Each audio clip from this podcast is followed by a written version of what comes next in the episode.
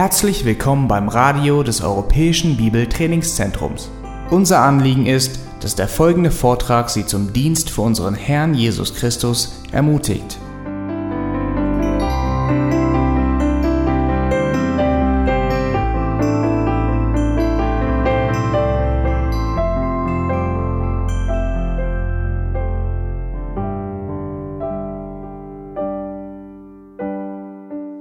Linda hat mir eine Geschichte erzählt von ihrer Kindheit, wo sie damals in der ehemaligen Sowjetunion äh, lebte.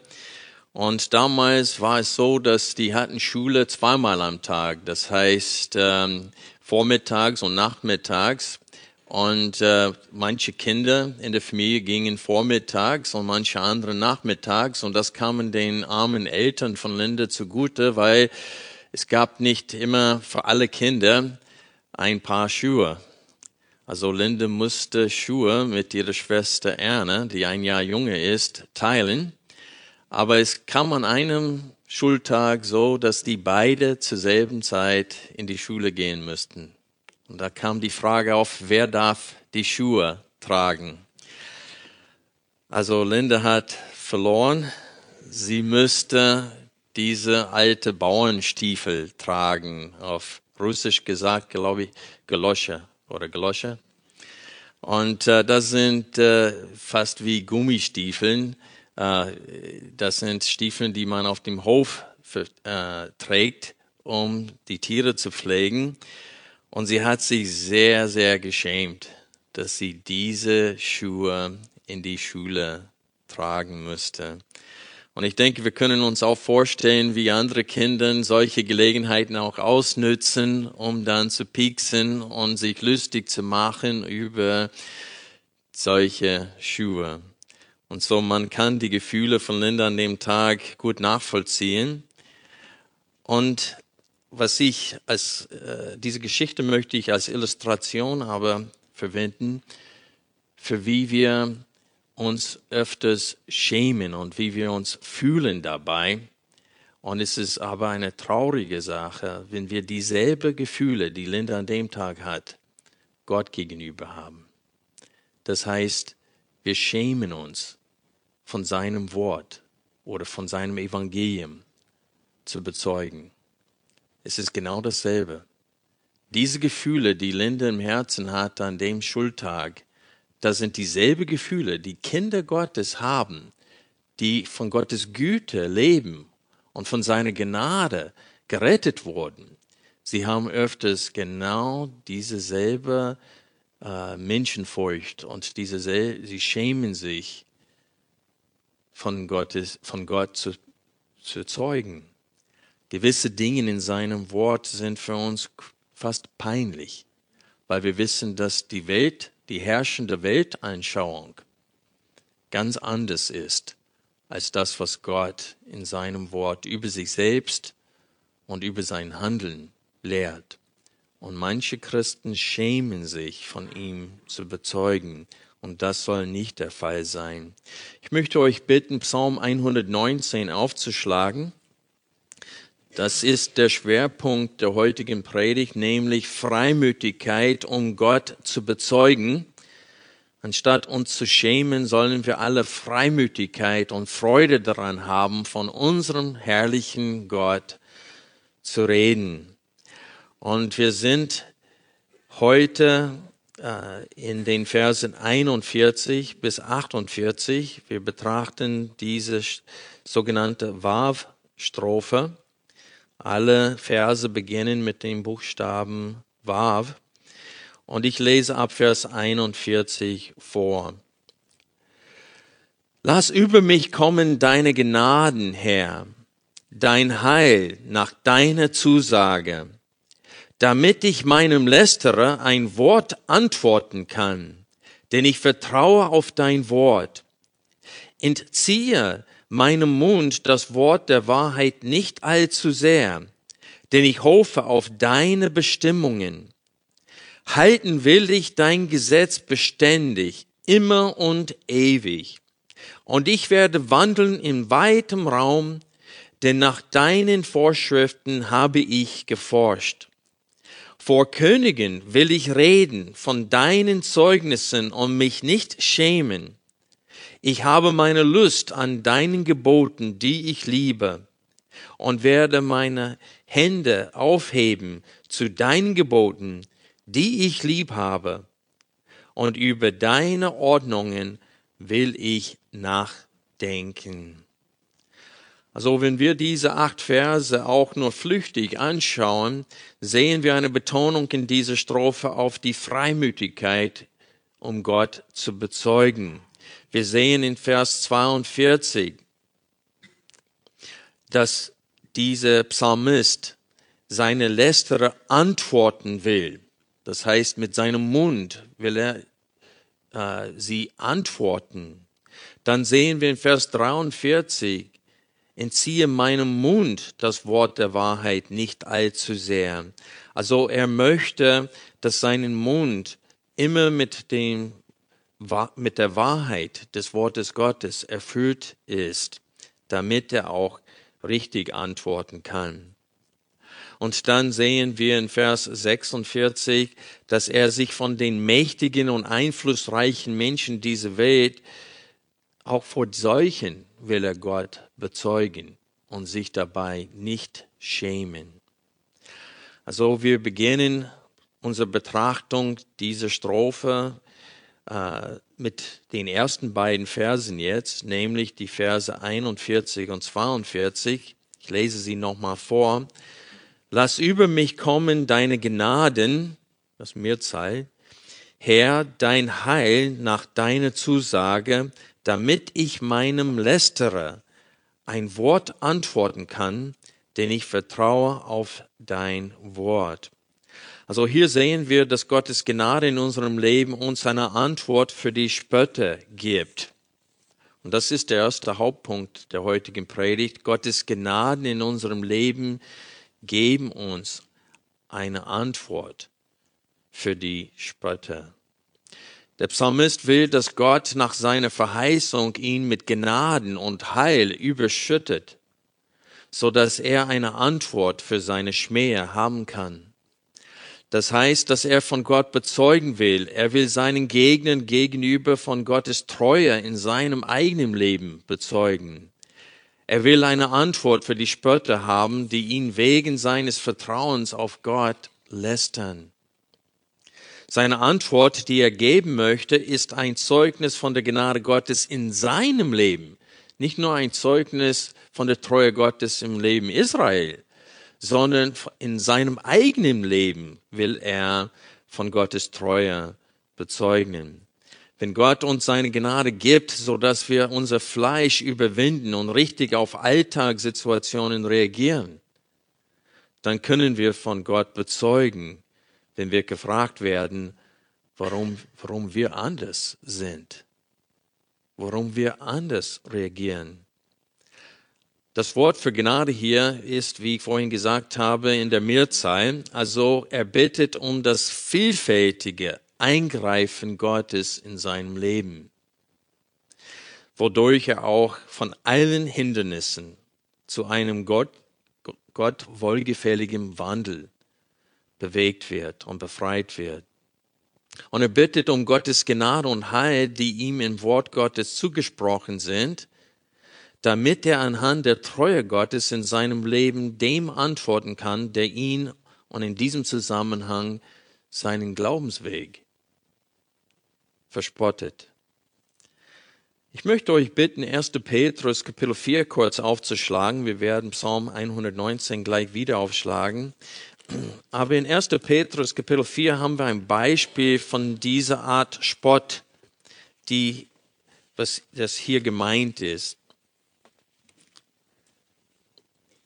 In 1. Petrus 4 geht es viel um das Leiden der Gläubigen in der Zerstreuung unter den Nationen. Und wir lesen ab Kapitel 4, Vers 1. 1. Petrus.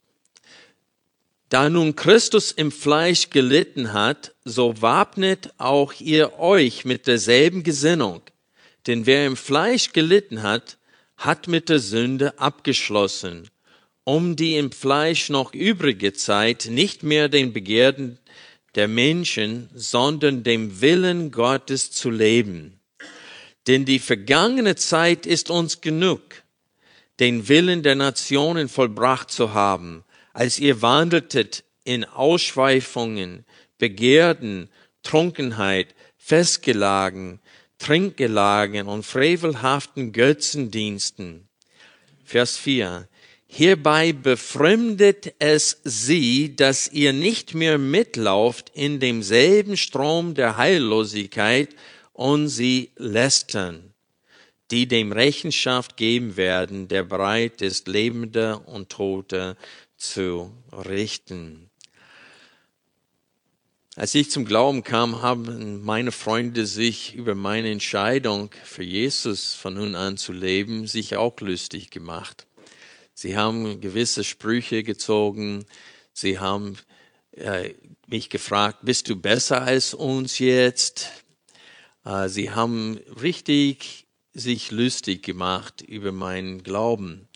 Aber ich habe Gott angefleht, dass er mir hilft, mein Leben zu ändern, dass ich nicht mehr so lebe wie davor. Und ich war völlig von Gottes Gnade und von seinem Eingreifen in meinem Leben abhängig, um diese Verwandlung zu erleben. Und als Gott anfing, mich zu verändern, ist es ihnen aufgefallen. Und irgendwann mal haben sie aufgehört zu verspotten und kamen sie zu mir und haben um Rat gebeten ich habe auch eine Antwort bekommen. Ich konnte denen sagen, ich möchte nicht zurück zu dem alten Leben. Das Leben, das ihr führt, ist, ist eine Sackgasse. Das ist gar nichts. Und Gott hat mir geholfen, eine Antwort zu finden für ihren Spott. Und letztendlich kamen sie nachher zu mir und haben um Rat gebeten, wo sie in Not geraten sind durch ihre, äh, ihre Sünde und ihr äh, Leben in dieser Welt.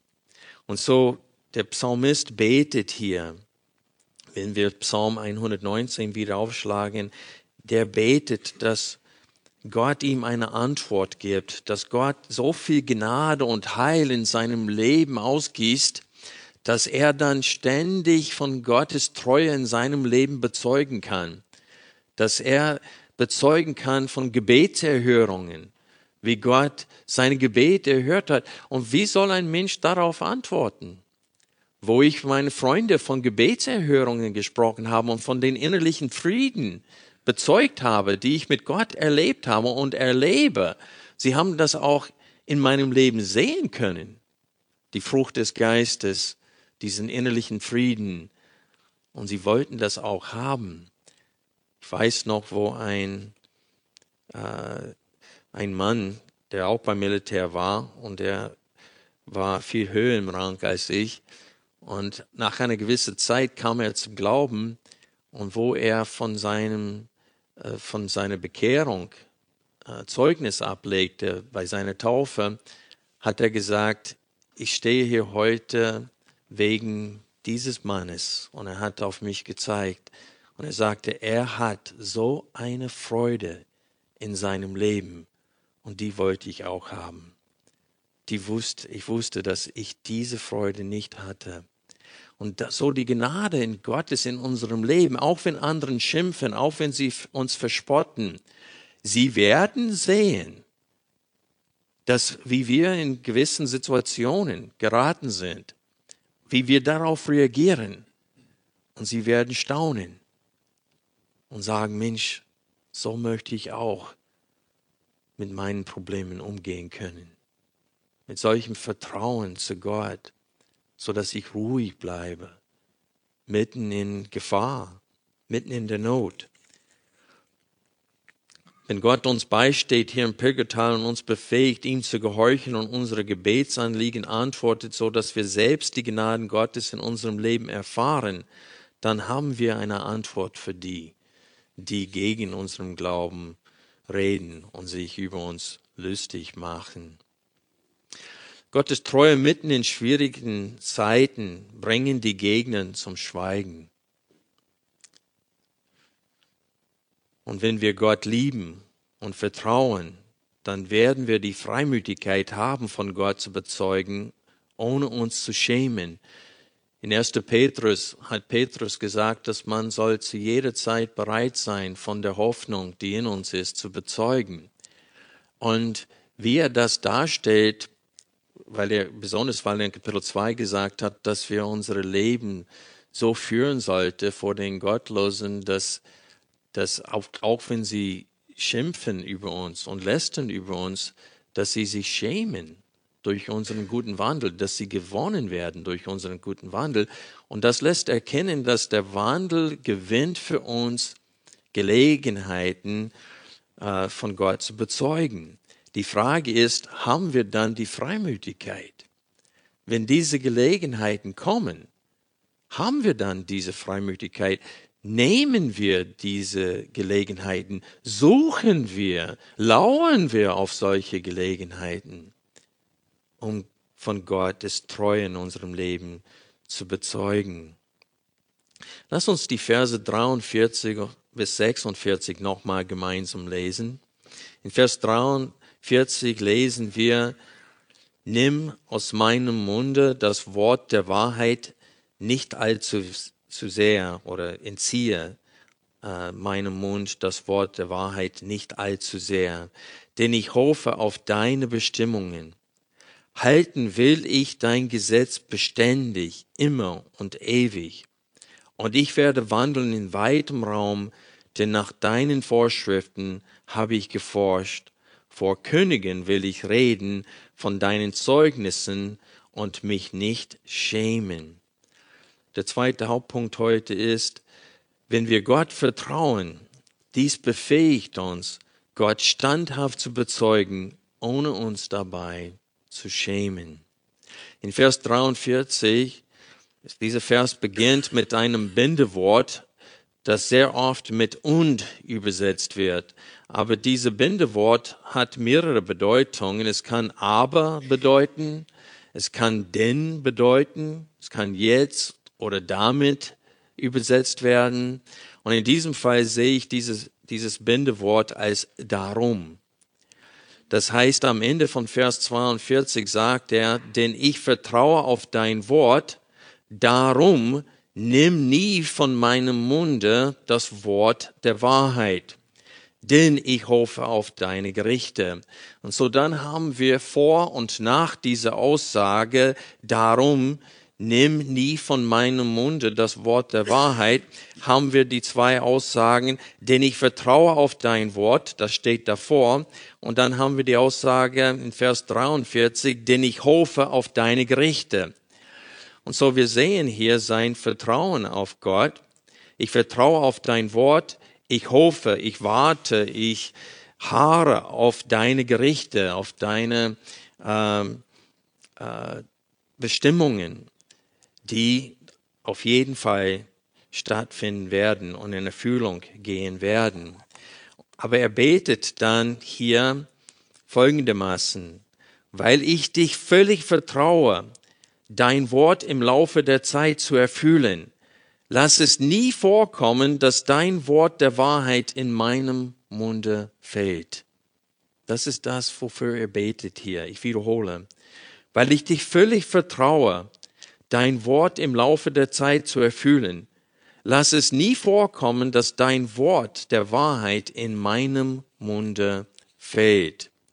Der Ausdruck in der Urschrift, der mit allzu sehr in der revidierte Elberfelder äh, übersetzt wird und mit ähm, gänzlich in der unrevidierte übersetzt wird. Äh, ich glaube, in der Schlachter wird es mit nur übersetzt.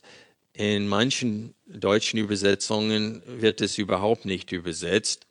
Ich habe mich für das Wort nie entschieden, für diesen äh, Ausdruck in der Urschrift, weil es wird auch so in der New International Version auf Englisch übersetzt und nie passt sehr gut zu dem Gedankengang hier, denn er will immer eine Antwort für seine Gegner haben. Er will, dass in jeder Situation Gottes Wort immer in seinem Munde ist, so dass er immer das Richtige sagt. Und wie wir in Vers 46 lesen, will er Gott sogar vor Königen bezeugen. Darum nimm nie von meinem Munde das Wort der Wahrheit, denn ich hoffe, das heißt, ich warte oder haare auf deine Gerichte. Also hier sehen wir wieder, dass er für, Gott reden will. Er will das Wort der Wahrheit nicht allein in seinem Herzen und in seinen Gedanken haben, sondern wo? In seinem Munde will er das Wort der Wahrheit haben. Er will nicht allein von Gottes Gnade in seinem persönlichen Leben bezeugen, er will immer das Wort der Wahrheit auf seiner Zunge haben, damit er genau das Richtige anderen sagen kann. Das heißt, dass er nie in eine Situation kommen möchte, wo das richtige Wort ihm fehlt. Er will immer genau das Passende anderen sagen.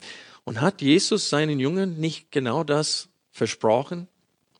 Ich lese vor aus Matthäus Kapitel 10, die Verse 16 bis 20. Jesus sagte zu seinem Jungen, dass in den Endzeiten, dass sie sehr stark verfolgt werden. Und dann steht es hier, siehe, ich sende euch wie Schafe mitten unter Wölfe. So seid nun klug wie die Schlangen und einfältig wie die Tauben. Hütet euch aber vor den Menschen, denn sie werden euch an Gerichte überliefern und in ihre, ihren Synagogen euch geißeln.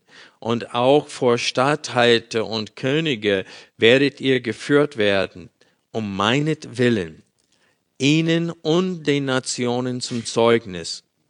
Wenn sie aber euch aber überliefern, so seid nicht besorgt, wie oder was ihr reden sollt, denn es wird euch in jener Stunde gegeben werden, was ihr reden sollt. Denn nicht ihr seid die Redenden, sondern der Geist eures Vaters, den, der in euch redet. Und so hier sehen wir eine Verheißung Jesu Christi und auch eine Ermahnung, uns nicht zu sorgen. Aber wir sehen hier, dass wir von, von dem Geist Gottes abhängig sind, das richtige Wort zu finden und zu haben. Und deswegen, wir sehen überall in diesem Psalm, er betet um Gottes Hilfe. Er betet um Gottes Eingreifen und er rechnet auch damit, dass Gott ihm hilft. Denn so wie oft betet er nach deinem Wort, nach deiner Zusage, sollst du das mir tun. Das heißt, du hast es mir versprochen. Und bitte tu es, Herr. Und er rechnet damit, dass Gott ihn stärkt und befähigt und ihn immer ein, ein Wort der Wahrheit in seinen Munde legt, damit er immer das Richtige sagen kann. Also der Grund, warum der Psalmist von Gott immer das richtige Wort der Wahrheit in seinem Mund haben möchte, ist, weil er auf die Gerichte Gottes hart oder wartet oder hofft, wie es hier in diesem Vers steht. Gottes Bestimmungen bedeuten seine Gerichte oder Entscheidungen oder Beurteilungen. Das ist, was das hebräische Wort bedeutet. In seinem Gebet zu Gott bittet er Gott, ihm das Wort der Wahrheit von seinem Mund nie zu entziehen, denn er lebt in der Erwartung, dass Gott das erfüllen wird, was er versprochen hat. Er wird die an ihm glaub, Gläubigen retten und er wird die Gottlosen richten. Darauf wartet dieser Psalmist. In den Versen 44 bis 66, sie bilden eine Einheit, er sagt hier, halten will ich dein Gesetz beständig, immer und ewig. Also das sollte der Wunsch eines jeden Kindes Gottes sein, oder? Gottes Wort beständig, immer und ewig zu halten. Wir haben in der ersten Strophe dieses äh, Lieds, in diese, dieses Gebets, gelesen in Vers 5, Oh, dass doch meine Wege beständig wären, um deine Ordnungen zu halten. Und dann sagte, dann musste ich mich nicht schämen, wenn ich dann an alle deine Gebote denke. Und so hier sehen wir noch einmal zum Ausdruck gebracht, halten will ich dein Gesetz beständig, immer und ewig. Ich möchte beständig mit dir gehen, Herr.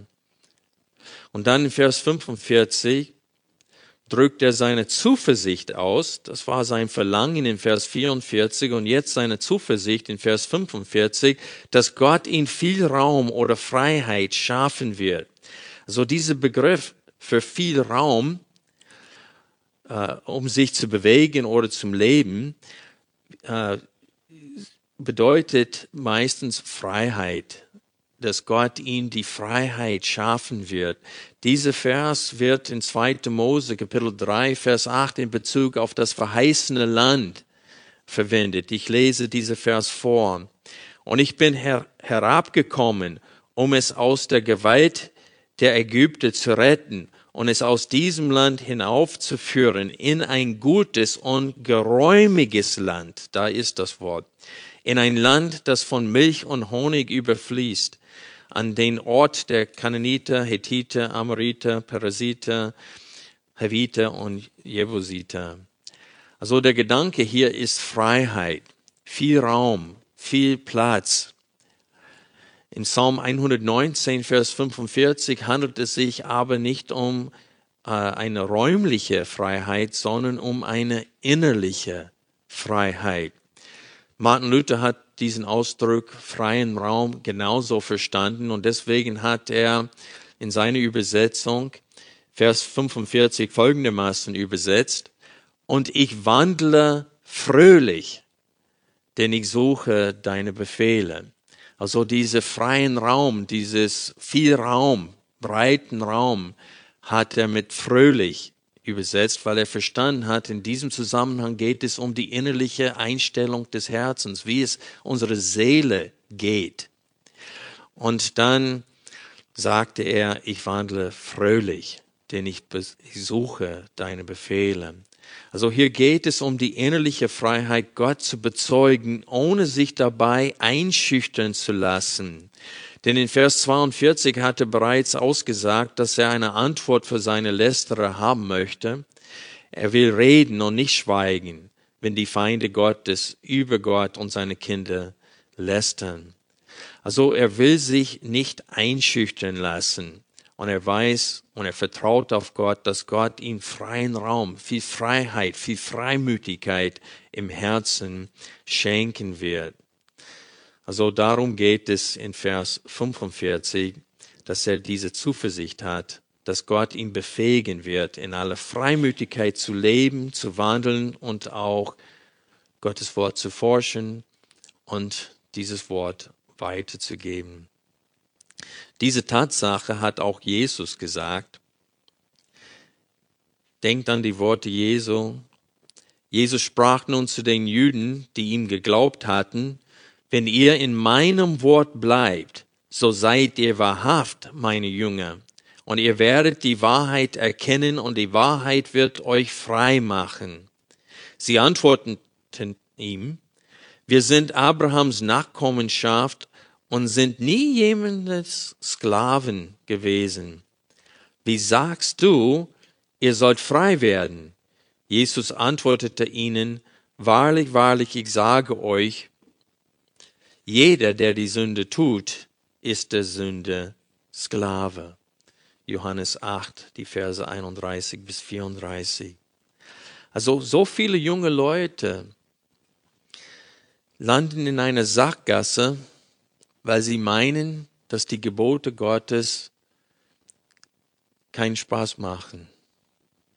Sie meinen, dass die Gebote Gottes ihr Leben irgendwie einschränken wird. Und sie verstehen nicht dabei, dass die Gebote Gottes, wenn Gott uns befähigt, diese Gebote zu gehorchen, es kann einem Menschen nie besser gehen, als wenn man voll mitten in der Wille, in dem Willen Gottes lebt und sein Leben so führt.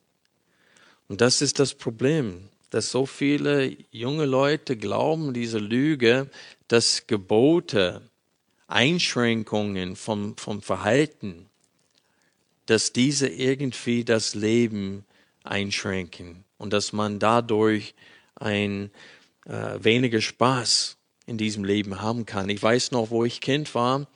Ich hatte, ich bin nach vorne gegangen, ich habe angeblich Buße getan, an Jesus, äh, Jesus bekannt vor der Gemeinde. Ich wurde getauft und ich dachte, okay, jetzt bist du Christ. Aber später äh, habe ich für Gott nicht gelebt und ich wollte eigentlich nicht für ihn leben. Ich habe mich immer wieder geschämt, weil ich gut erzogen war und ich wusste, was falsch war und was richtig war. Und ich wusste, dass das nicht richtig war, wie ich gelebt hatte, aber ich dachte, ach, Gott wird mir sowieso vergeben und irgendwann mal mache ich eine ganze Sache mit dem Herrn. Und dann durch Gottes Gnade mit 18 kam ich zu einem lebendigen Glauben. Und wo ich anfing, Gott von ganzem Herzen zu gehorchen, habe ich die Erfahrung machen müssen, dass ich will nie wieder zurück zu dem alten Leben. Dieses alte Leben ist keine Freiheit, sondern eine Sackgasse. Man hat ständig ein schlechtes Gewissen. Man lebt in Streit mit anderen. Warum? Weil man lebt für sich selbst. Man ist so selbstsüchtig. Man, man, man erkennt diese Freude nicht. Und du siehst das. Manche Leute sterben alt und verbittert und es kommen wenige zu ihrer Beerdigung. Aber denkt an Georg Müller. So weit ich verstanden habe, wo er starb, war die ganze Stadt in Bewegung. Also Tausenden von Menschen gingen zu seiner Beerdigung, die durch sein Leben für Gott beeinflusst wurden. Und diese Freude hatte er, ehe er starb. So viele Freunde, echte Freunde. Und so wir sehen hier, dass Gottes Gebote befreien uns, denn sonst ist man ein Sklave der was? Der Sünde. Und man wird mit diesen Folgen der Sünde leben müssen. Und das macht keinen Spaß. Überhaupt nicht. In Vers 46 steht es nochmal, vor Königen will ich reden, von deinen Zeugnissen und mich nicht schämen. Also dieser Psalmist will nicht von Menschen eingeschüchtert werden, denn er hat begriffen, wie groß und herrlich Gott ist. Er will Gott zu gelegener und ungelegener Zeit bezeugen. Er will die Freimütigkeit zur Verkündigung der Machttaten Gottes immer haben. Habt ihr es je gesehen, wie ein Teenager sich schämt, mit seinen Eltern gesehen zu werden? Manchmal, die fahren zur Schule und sie steigen aus und sie, ach, fahr schnell weg oder lass mich hier an der Ecke raus, äh, weil das ist total uncool, bei den Eltern zu sein. Aber ist es euch bewusst, dass wir genau dasselbe tun, wenn wir schweigen und von Gott nicht reden? Wenn Gott uns Gelegenheiten schenkt im Alltag, von ihm zu bezeugen, und wir schweigen, wir tun es aus demselben Grund, weil wir es uns schämen. Der Wunsch von Bekannten, Freunden, Nachbarn und Arbeitskollegen gemocht zu sein, führt oft dazu, dass wir von Gott nicht zeugen. Wir schweigen, weil wir keinen Ärger haben wollen oder weil wir nicht ausgelacht werden möchten. Im Grunde genommen wollen wir von allen Menschen akzeptiert werden. Aber dieses Ziel ist für einen Christ tödlich, denn überall in der Schrift wird uns deutlich gemacht, dass Freundschaft mit dieser Welt was Feindschaft Gott gegenüber ist. Wir müssen uns entscheiden. Wir schämen uns vor Dingen in Gottes Wort, weil sie für unglaubwürdig in den Augen dieser Welt scheinen. Vor welchen Aussagen, für welche Aussagen Gottes in seinem Wort schämst du dich? Schämst du dich über solche Stellen, wo Gott Mose den Befehl gab, den Bann zu vollstrecken? auch schwangere Frauen zu töten, alle Kinder, alle Tiere, nichts am Leben zu lassen, sondern sie völlig mit dem Schwert auszulöschen? Schämst du dich vor solchen Bibelstellen? Wenn Gott sagt, denn ich bin ein eifersüchtiger Gott, schämst du dich vor solche Bibelstellen?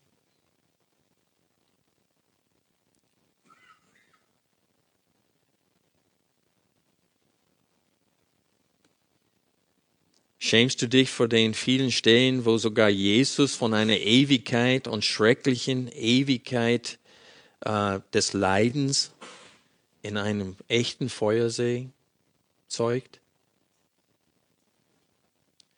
Wenn nicht, wann war das letzte Mal, dass du jemanden gewarnt hast vor der Hölle und gesagt, es gibt ein Feuersee und wenn du nicht Buße tust, dort wirst du für alle Ewigkeit sein. Von Gott, von einem gerechten und heiligen Gott gequält, weil das ist dein Verdienst. Wann war das letzte Mal, dass du das gesagt hast? Schämst du dich vor einer sechstägige Schöpfung ex nihilo, das heißt aus nichts? Schämst du dich davor? Meinst du, die Wissenschaftler mussten Recht haben, so wir müssen irgendwelche Mischung aus ihren Lügen und der Schrift vereinbaren? Schämst du dich vor den Wundern Gottes? Glaubst du und erzählst du von den Zeichen und Wundern Gottes in der Bibel? Schämst du dich vor dem Evangelium Jesu Christi? Paulus sagte, ich will mich nicht schämen. Ich schäme mich nicht, sagt er, vor dem Evangelium. Und er mahnte Timotheus, schäme du dich nicht vor meinen Ketten und vor dem Evangelium, sondern leide mit.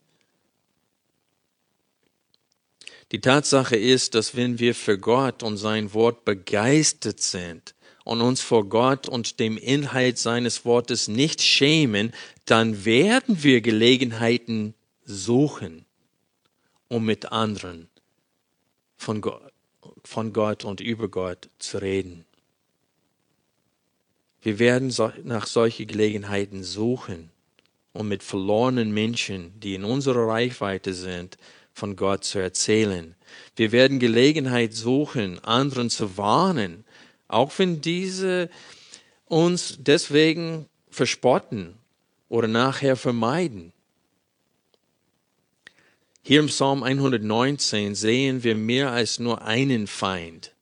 Wir haben letzten Sonntag in der Strophe davor gesehen, dass er sagte, neige mein Herz zu deinen Zeugnissen und nicht zum Gewinn, wende meine Augen davon ab, das Eitle zu betrachten und wir haben gesehen, dass es, äh, es gibt viele Ablenkungen hier im Pilgerteil, Dinge, die uns von dem Sinn des Lebens und von dem wirklichen Leben ablenken.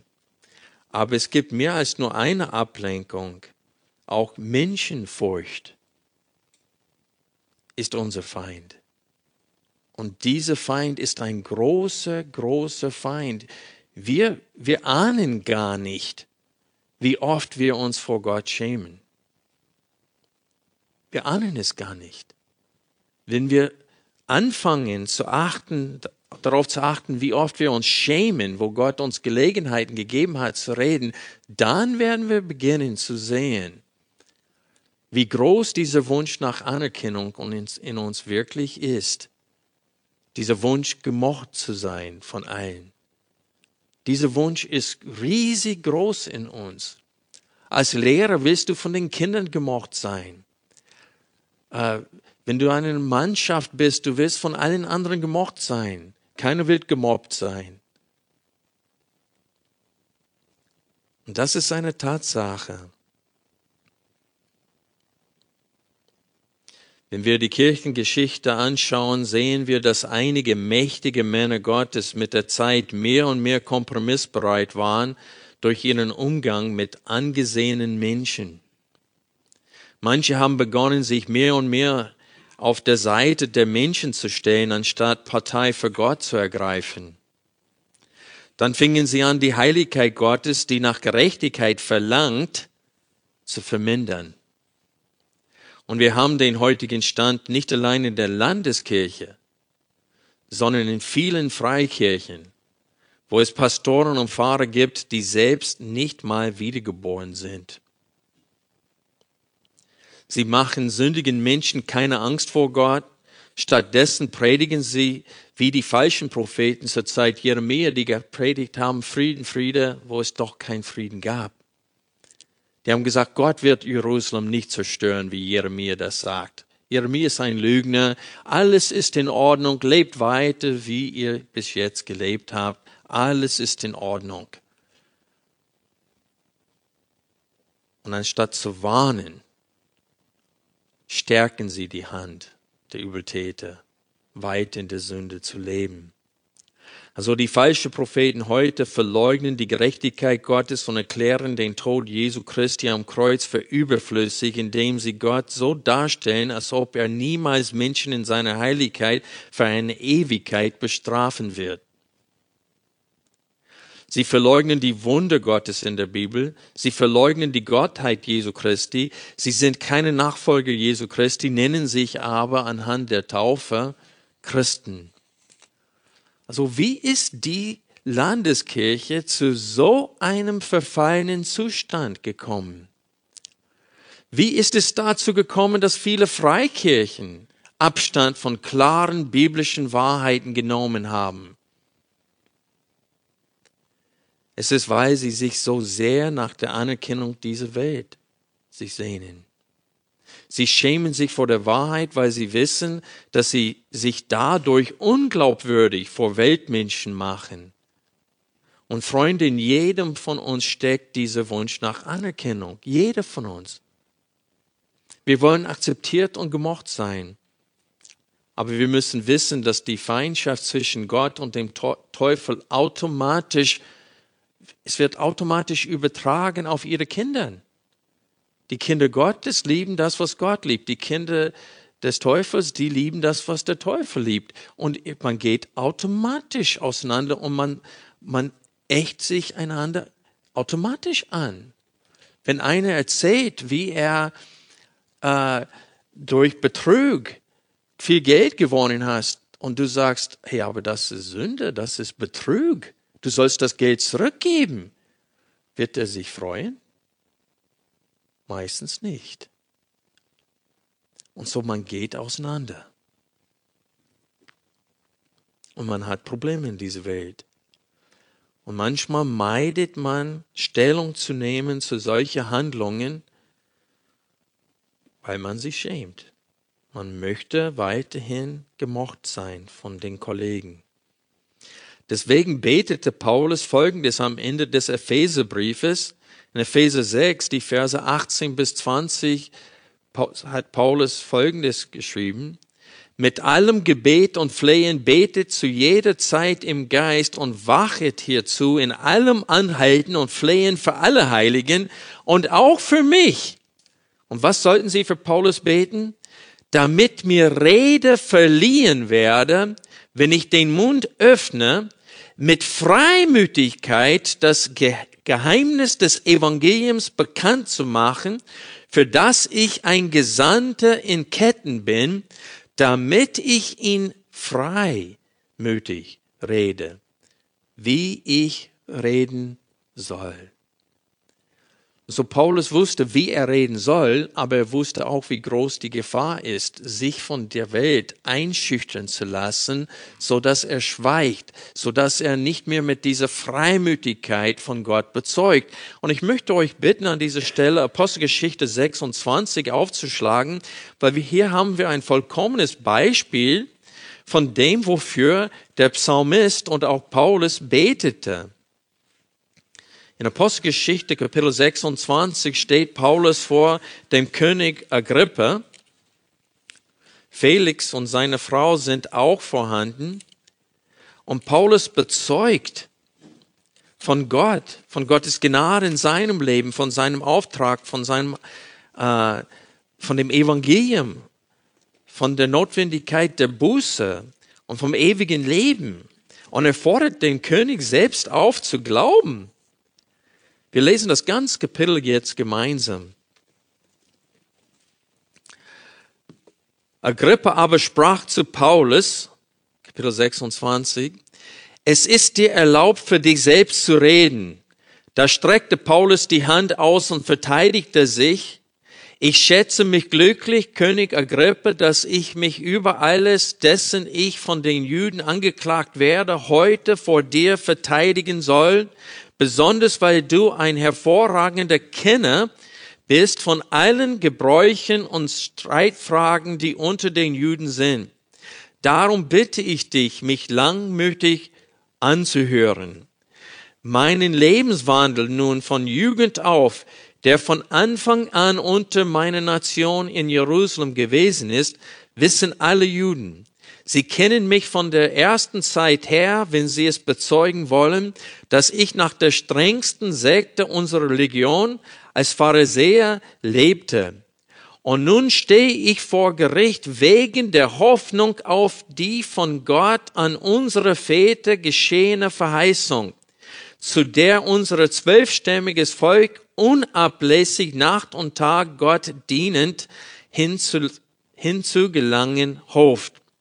Wegen dieser Hoffnung, o oh König, werde ich von den Juden angeklagt. Warum wird es bei euch für etwas Unglaubliches gehalten, wenn Gott Tote auferweckt? Ich meinte freilich bei mir selbst gegen den Namen Jesus des Nazareers viel Feindseliges tun zu müssen, was ich auch in Jerusalem getan habe.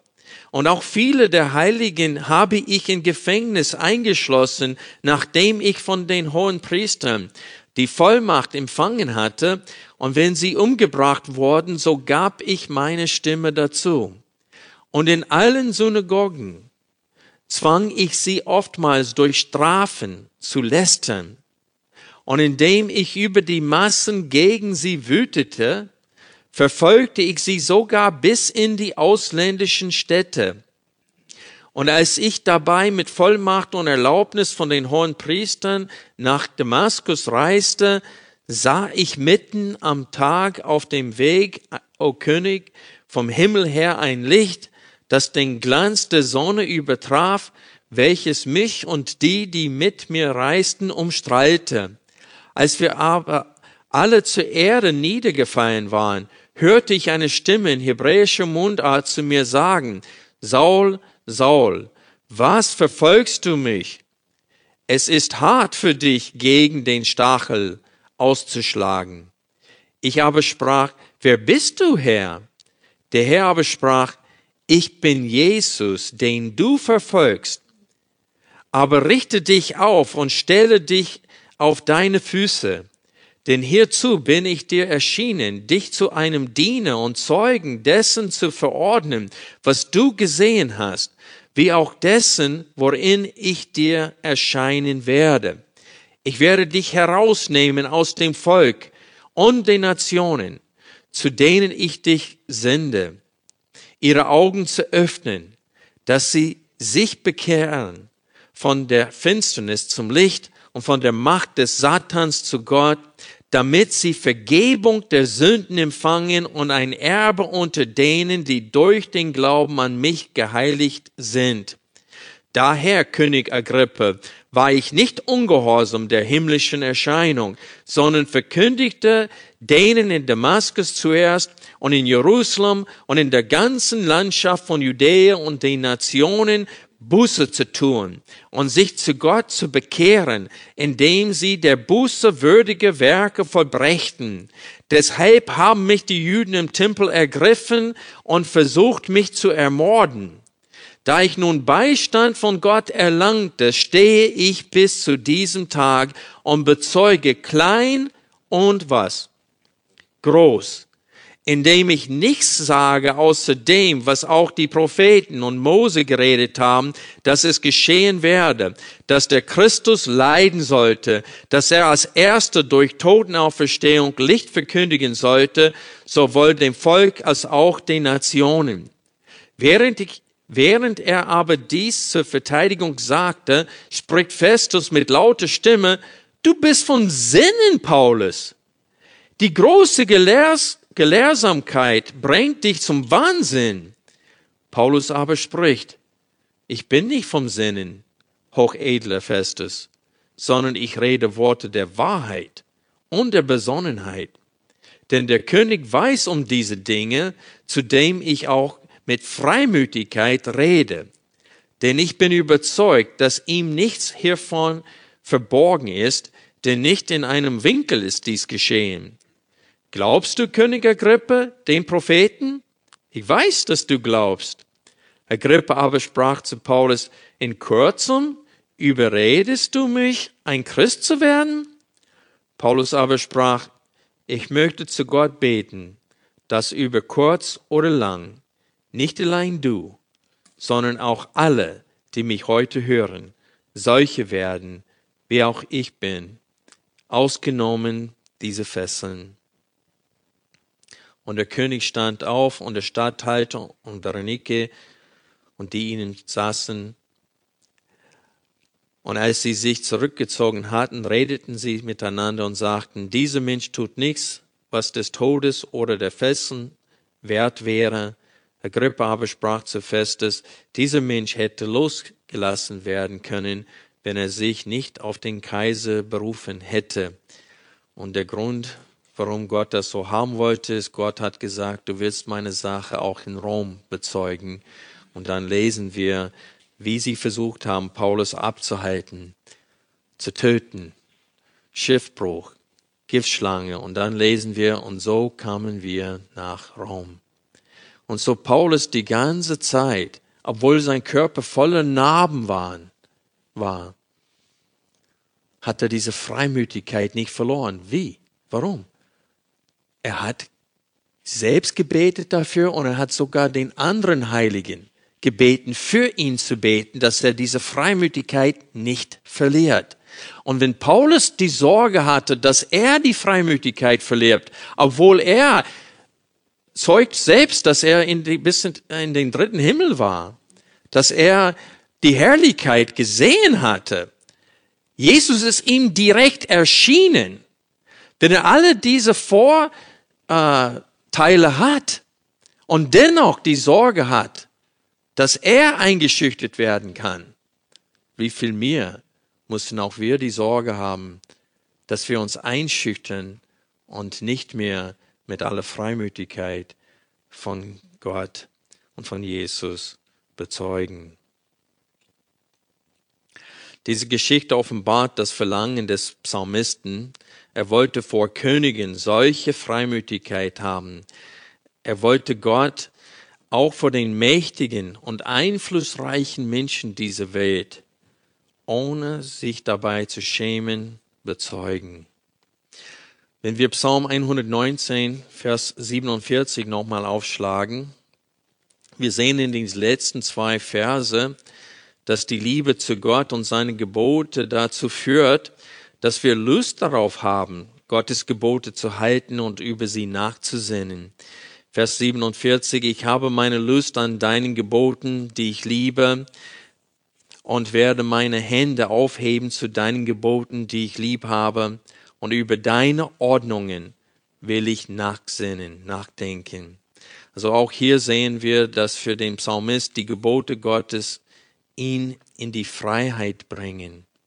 Sie bewahren und beschützen ihn nicht allein vor Gottes Zorn oder Züchtigung, sondern auch vor dem Vergeuden seines Lebens. Und er sagt, ich liebe diese Gebote und ich möchte meine Hände aufheben zu deinen Geboten, die ich lieb habe und er will über Gottes Wort nachsinnen. Freunde, als Schlusswort möchte ich Jesus zitieren. Jesus sagte, er sprach aber zu allen, wenn jemand mir nachkommen will, verleugne er sich selbst und nehme sein Kreuz auf täglich und folge mir nach. Denn wer sein Leben retten will, wird es verlieren. Wer aber sein Leben verliert um meinetwillen, der wird es retten. Denn was wird es einem Menschen nützen, wenn er die ganze Welt gewöhne, sich selbst aber verlöre oder einbüßte? Denn wer sich meine und meine Worte schämt, dessen wird der Sohn des Menschen sich schämen, wenn er kommen wird in seine Herrlichkeit und der des Vaters und der heiligen Engeln. Also Freunde, lasst uns wie der Psalmist und wie der Apostel Paulus beten für diese Freiheit. Denn nur Gott kann uns diese Freiheit geben. Denn dieser Wunsch nach Anerkennung dieser Wunsch, gemocht zu sein hier in dieser Welt, ist einfach zu groß. Gott muss uns helfen, diese, diese Eitelkeit zu überwinden. Lasst uns beten.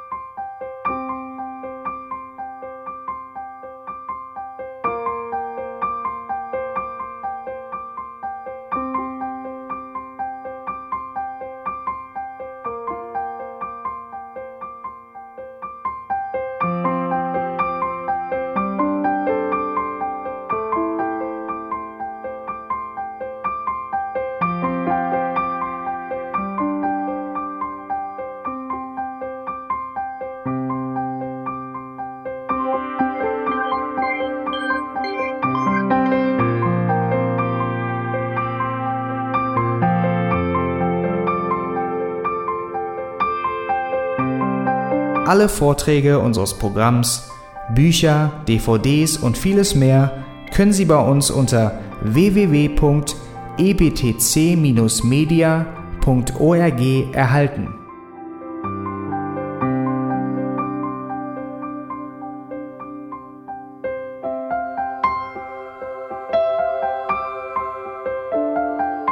Radio Neue Hoffnung ist frei und ohne Werbung nur aufgrund Ihrer Spenden möglich.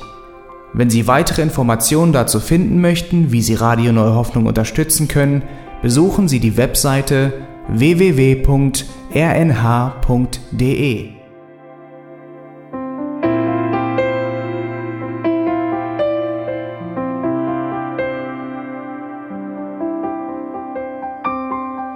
Die Sendezeiten des EBTC sind Montag, Mittwoch, Freitag und Samstag jeweils von 10 bis 11 Uhr.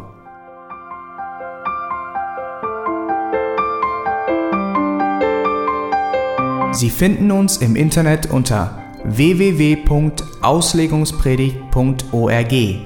Eine E-Mail können Sie uns senden an radio@auslegungspredigt.org. Telefonisch erreichen Sie uns unter 0049 30 60 988 610.